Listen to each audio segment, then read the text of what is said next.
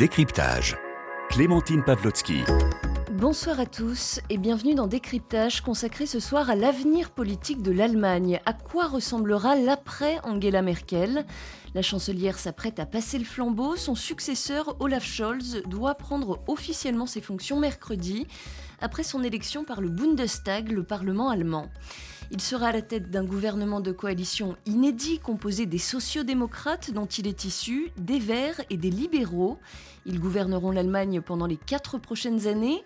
Alors à quoi ressemblera précisément la future politique allemande? Quels défis attendent la nouvelle coalition dirigeante? Et quels sont les grands chantiers auxquels elle compte s'atteler au niveau national et international? On en parle pendant 20 minutes avec notre invité. Bonsoir Étienne Dubslav. Bonsoir. Merci beaucoup d'être euh, avec nous. Vous êtes maître de conférence en civilisation allemande à l'université Paul Valéry de Montpellier dans le sud de la France et vous êtes membre euh, du Centre de recherche et d'études germaniques. Alors je voudrais qu'on s'intéresse euh, d'abord au nouveau chancelier allemand Olaf Scholz qui reprend donc les, les rênes de l'Allemagne pour quatre ans, je le disais. D'abord, qui est-il et quel est son parcours politique? Alors, Olaf Scholz, le futur euh, chancelier à partir de mercredi, a un parcours déjà relativement long. Hein. Il a 63 ans aujourd'hui. Euh, il a commencé au niveau national comme euh, secrétaire général du SPD sous Schröder et dans cette fonction, il avait pour mission de faire passer la pilule des réformes sociales sous donc Schröder.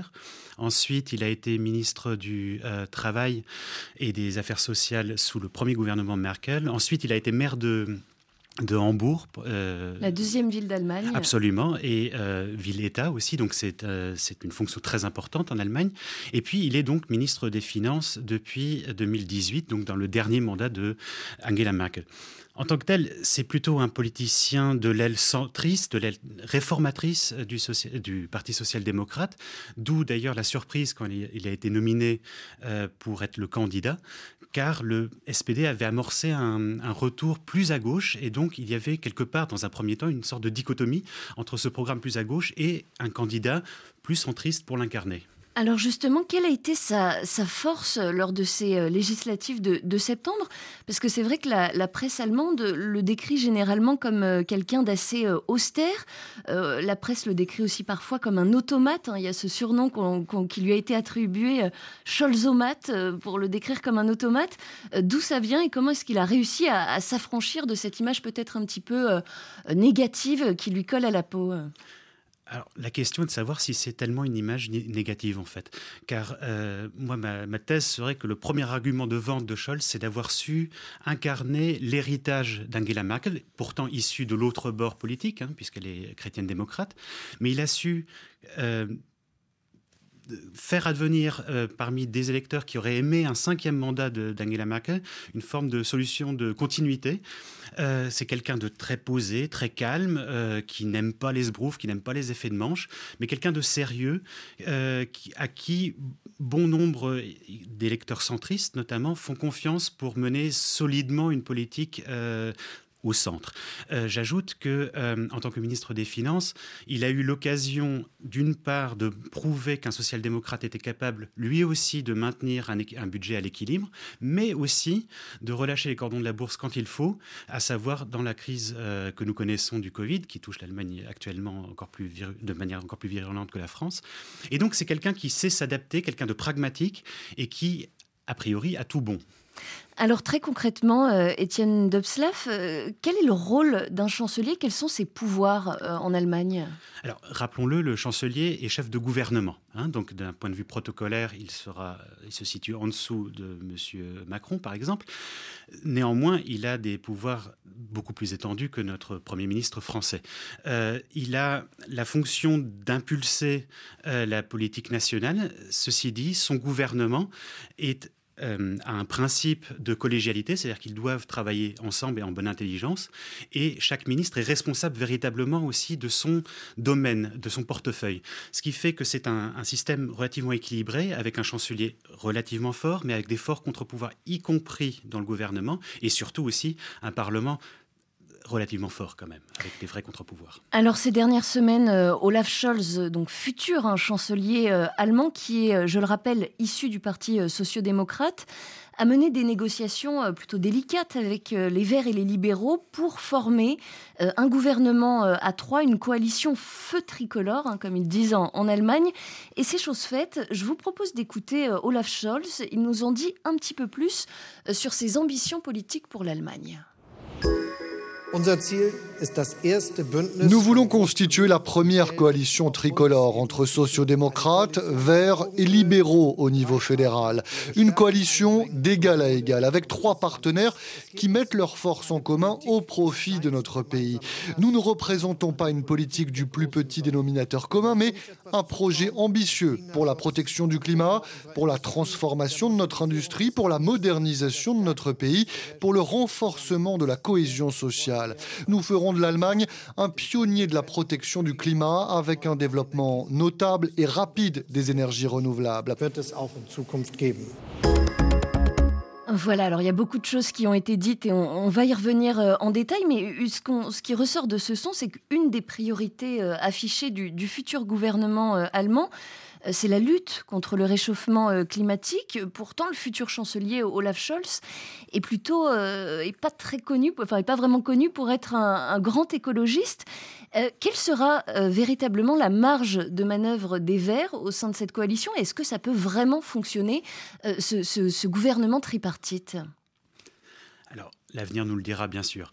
Euh, dans un premier temps, lors des négociations, on avait eu l'impression que les libéraux avaient emporté euh, la manche et avaient réussi à freiner pas mal d'ardeur écologistes et social-démocrates, notamment aussi en matière euh, d'écologie.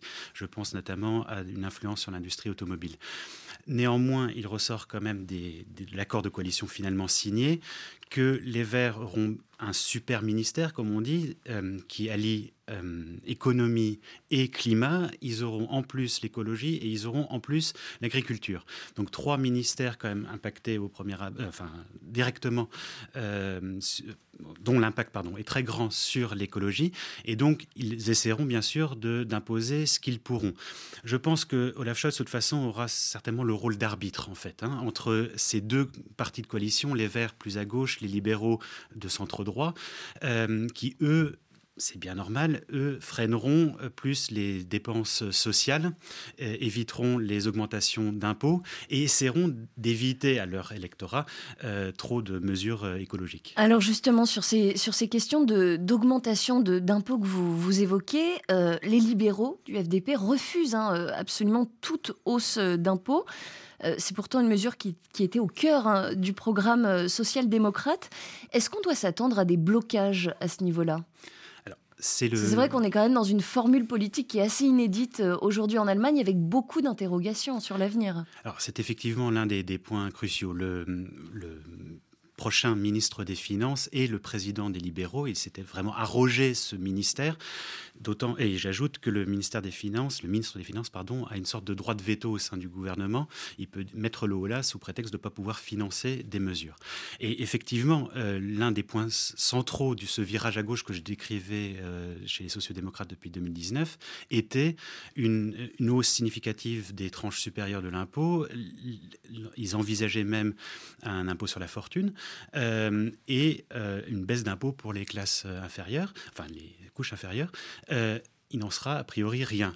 Néanmoins, euh, le SPD a quand même arraché inversement euh, une hausse significative du salaire minimum qui passera à 12 euros brut de l'heure au lieu de 9,50 euh, à peu près actuellement. Et ça, le 9,60 exactement actuellement. Voilà. Et donc, c'est aussi une concession des libéraux, il faut quand même le concéder. Effectivement. outre cette dimension économique et, environnementale, quels sont les, grands chantiers, les grands axes euh, jugés prioritaires par, la future coalition au pouvoir sur lesquels euh, ils, souhaitent, euh, ils souhaitent mettre l'accent dans les premiers mois de leur gouvernance alors, je crois que le premier défi, c'est vraiment la, crise pandémique qui atteint des niveaux jamais connus en Allemagne. Et le premier, la première chose difficile que Scholz aura imposée, en tout cas il a, il a indiqué qu'il essaierait de le faire, ça sera euh, imposer l'obligation vaccinale. Euh, je pense que ça, ça va beaucoup euh, monopoliser un peu l'attention dans les prochaines semaines. Ensuite, je pense quand même qu'il y a des vrais défis énergétiques, par exemple, que l'Allemagne doit relever, puisque vous savez, l'Allemagne est en train de sortir définitivement du nucléaire. Le contrat de coalition prévoit une sortie du charbon d'ici 2030, donc c'est quand même demain. Et donc il faudra bien que l'Allemagne trouve des moyens alternatifs de, euh, de produire, enfin, de se, de pourvoir en énergie. Et je pense que ça, c'est un vrai, un vrai défi. Et vous parliez euh, à l'instant de l'obligation vaccinale. Alors évidemment, la, décision euh, finale reviendra aux députés. Euh, Angela Merkel, la chancelière sortante, elle avait exclu hein, depuis le printemps 2020 toute obligation d'être vaccinée contre le Covid-19. Mais depuis quelque temps, elle a visiblement modifié sa position. On l'écoute tout de suite.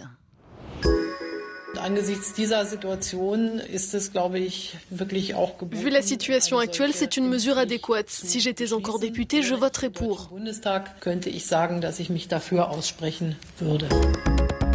Étienne Dubslav, euh, cette obligation vaccinale, on comprend bien que c'est une décision qui peut être euh, délicate à prendre politiquement, euh, qui peut se heurter aussi à des résistances au sein de la population. Est-ce qu'on ne pourrait pas dire qu'Angela Merkel, finalement, a un petit peu peut-être attendu la fin de son mandat pour laisser son successeur prendre cette décision qui peut être un petit peu difficile à accepter du point de vue de la population? Ce n'est pas, ce n'est pas exclu. Et c'est vrai qu'Angela Merkel est aussi connue pour un certain attentisme, qui est peut-être aussi un peu une recette de son euh, succès. Euh, néanmoins, on peut aussi le voir d'un, autre point de vue et dire que Angela Merkel s'est attachée à faire une transition, comme diraient les Américains, euh, la, plus, la plus douce possible. Et d'ailleurs, elle a assez tôt adouber son successeur, alors que rien n'était fait, en l'emmenant au, G20 euh, à Rome et ainsi de suite. Et donc, elle a quand même essayé de se concerter avec lui pour lui permettre quand même aussi de prendre des décisions alors qu'il n'était pas encore euh, en fonction.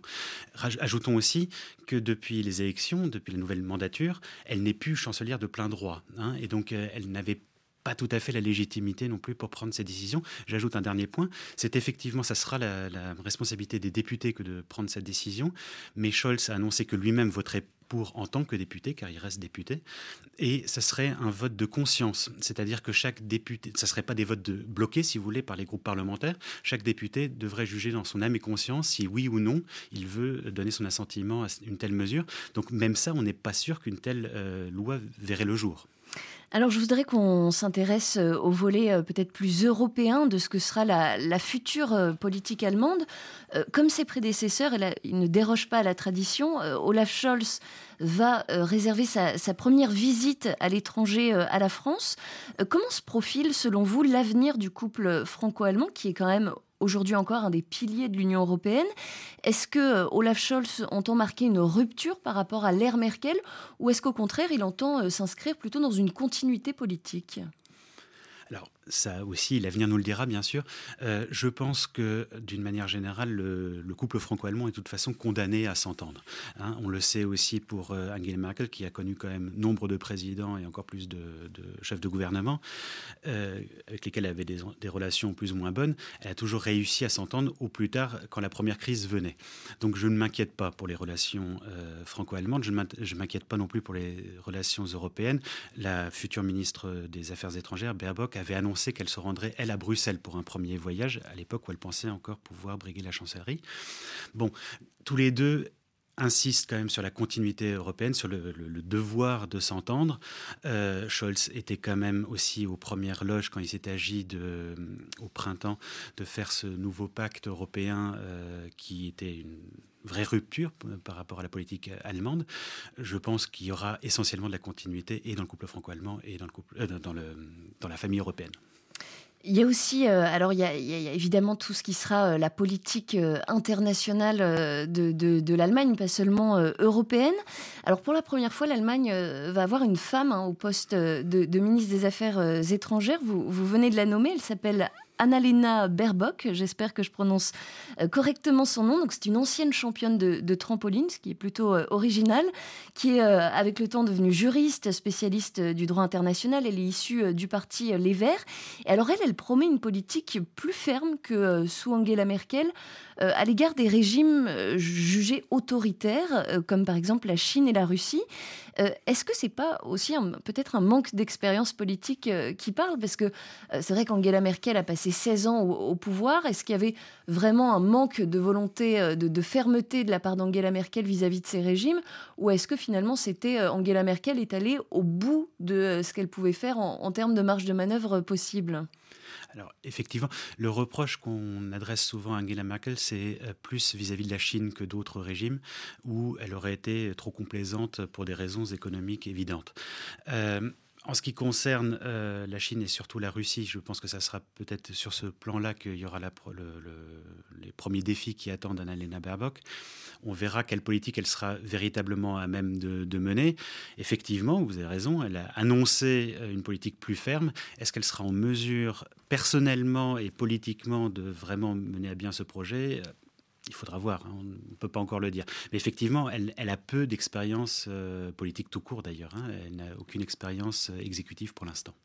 Est-ce que selon vous, cette, euh, cette, coalition au pouvoir, elle parviendra à, résister à l'épreuve du temps? Oui, oui, pour une raison qui est euh, plus, qui tient plus à la culture politique. Euh, vous l'avez dit, Angela Merkel a tenu 16 ans au pouvoir, c'est quand même pas rien. Euh, nous sommes à la 20e mandature, nous avons eu peu de chanceliers. les coalitions vont en général jusqu'au bout souvent, à, à, la mi-temps, il y a des frictions. on se demande est-ce que, est-ce que, est-ce que. Et finalement, ils essaient le plus possible d'aller jusqu'au bout. Après, il est vrai que c'est la première fois que nous avons une coalition, non pas tripartite, mais euh, transbord, si vous voulez, hein, puisque nous avons deux partis de centre-gauche, un parti de centre-droit ça peut effectivement poser problème, mais je pense qu'ils iront au bout. Quels sont du coup aujourd'hui les, principaux euh, obstacles qui pourraient éventuellement euh, faire vaciller cette, cette coalition au pouvoir, tant sur le plan national qu'international? Alors je pense que ça serait plutôt au plan national et je vous dis, pour moi, la grosse difficulté, ça va être une prise de, poste extrêmement difficile pour euh, Scholz. Et ce vote, euh, est-ce qu'il sera mené à son terme Est-ce qu'il sera accepté par la population? Ça, je pense que c'est vraiment le premier enjeu. Et ensuite, ça sera les questions euh, financières, je pense.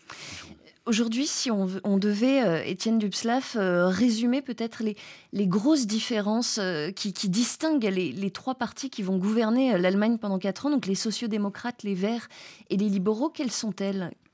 Alors, le vrai point commun entre les trois, c'est un, certain libéralisme au plan sociétal. Ensuite, le SPD reste un parti de rassemblement qui est capable d'être de, de briguer des voix dans toutes les couches de la société. Les plus grosses différences, c'est entre les Verts et les libéraux. Les Verts qui veulent une intervention, y compris dans les affaires, pour euh, l'écologie, là où les libéraux sont en soi farouchement opposés à toute intervention euh, politique, si vous voulez, dans les affaires. Et c'est là-dessus qu'ils s'opposeront le plus. Et qu'est-ce qui les rassemble au-delà de la quête du pouvoir? Bah, déjà ça. Je pense que très, très honnêtement, euh, déjà cette volonté de, retourner au pouvoir, les Verts attendent depuis 2005, les libéraux depuis 2013, euh, ça commence à faire, si vous voulez. Et j'en veux pour preuve que au lendemain des élections, les premiers à s'être rassemblés, c'était les Verts et les libéraux pour essayer de surmonter leurs divergences afin de mener à bien euh, des négociations de gouvernement. Ça témoignait véritablement de cette, oui, de cette volonté de, d'accéder au pouvoir. Et je crois que ça sera un, un moteur certain. Le principal défi qui attend ce, gouvernement, pour conclure, euh, Étienne Dobslav? Je vous dis, je pense que c'est vraiment la gestion du Covid, euh, d'une part, et euh, les, difficultés à long terme économiques. Merci beaucoup, Étienne Dubslav. C'était le décryptage du jour. Je rappelle que vous êtes euh, maître de conférence en civilisation allemande à l'université Paul Valéry de Montpellier, dans le sud de la France, membre également du Centre de recherche et d'études germaniques. Merci également à Hélène Avril à la réalisation, ainsi qu'à Éléonore Krenik de la cellule invitée de RFI. On se retrouve demain à la même heure, 17h10, temps universel. Et d'ici là, bien sûr, l'information continue sur la radio du monde. Dans quelques secondes, place au débat du jour. Ça sera au micro d'Adrien Delgrange. Excellente soirée à tous sur RFI.